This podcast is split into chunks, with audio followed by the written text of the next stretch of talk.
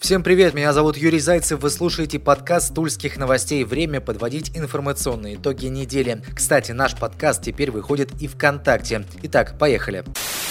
Тульское управление ГИБДД поменяет место дислокации, а ведь для водителей советская 110 уже является синонимом госавтоинспекции. По данным тульских новостей, управление должно переехать в здание на улице Тимирязева. Информацию подтвердили несколько источников. Правда, позже выяснилось, что переезд будет временным. Здание на улице Советской нуждается в ремонте. Когда сотрудники ГИБДД начнут собирать вещи, пока неизвестно, и уж тем более не ясны сроки ремонта и возвращения на Советскую 110.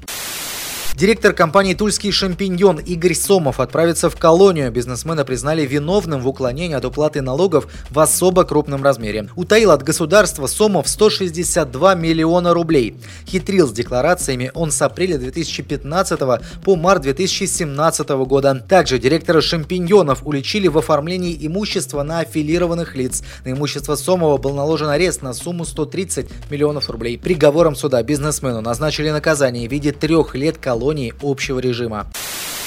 Нападение, голодовка, митинги и задержания не задалась неделю тульских коммунистов. Сначала кандидат депутата от КПРФ Юрий Корецких заявил, что его побили в Алексине. Подошли трое мужчин и нанесли удар по лицу. Корецких предположил, что это связано с выборами. И в тот же день о нападении заявил еще один коммунист из города Донской. Что интересно, оба в полицию обращаться не стали. Корецких, например, сослался на минимальные шансы найти нападавших и нехватку времени. А на следующий день кандидат в депутаты принял участие в нескольких несанкционированном митинге возле здания правительства. Корецких приковал себя цепями и объявил голодовку. По мнению политолога Александра Лучина, такие действия Корецких являются попыткой словить хайп. Такого же мнения придерживается и руководитель федерального проекта по безопасности и борьбе с коррупцией Виталий Бородин. По его мнению, действиям митингующих и голодающих должны дать оценку следственные органы.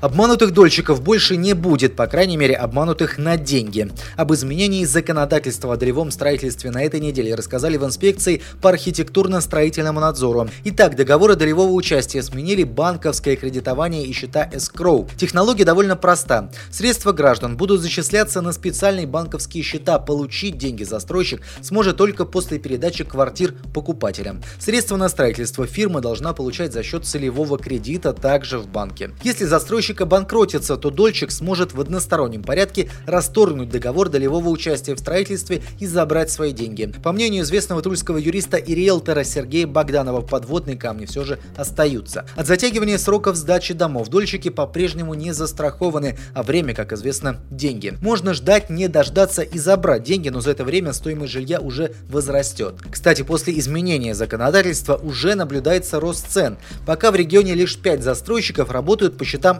escrow, по мнению риэлторов, по мере увеличения их числа будут расти и цены. Житель города Щекино Тульской области призывал убивать родственников силовиков. История произошла еще в апреле, но всплыла после задержания блогера Владислава Синицы. За такие же призывы ему вменяют экстремизм. Действовал в Щекине некий Валерон Дорофеев в различных группах ВКонтакте. Во время задержания его супруга и подруга супруги оказали активное сопротивление. Жена Дорофеева, кстати, также пошла под следствие за оскорбление полицейских. В социальных сетях пишут, что она гонялась за сотрудником прав правоохранительных органов с резиновым фалоимитатором. Тут без комментариев. Тульские полицейские разбираются в обстоятельствах стрельбы в центре Тулы. Изначально поступило сообщение, что неизвестный обстрелял автомобиль ВАЗ-2115. В машине были разбиты стекла, водитель и пассажиры авто не пострадали. История следующая. Водитель и пассажир авто – это влюбленная пара, стрелявший бывший кавалер девушки. Он увидел свою бывшую с другим и решил отомстить. Стрелял из пневматического оружия. Ревность за добра не доводит.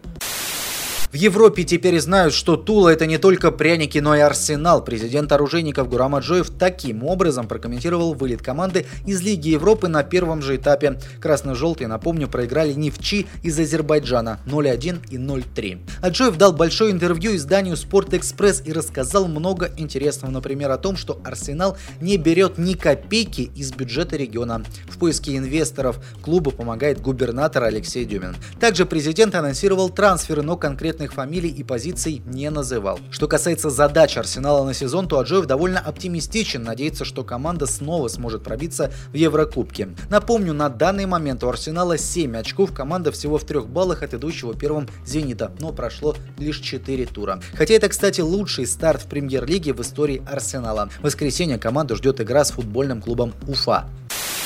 Вот такие итоги недели. Больше новостей на нашем сайте newstula.ru. Читайте, комментируйте. Меня зовут Юрий Зайцев. Удачи!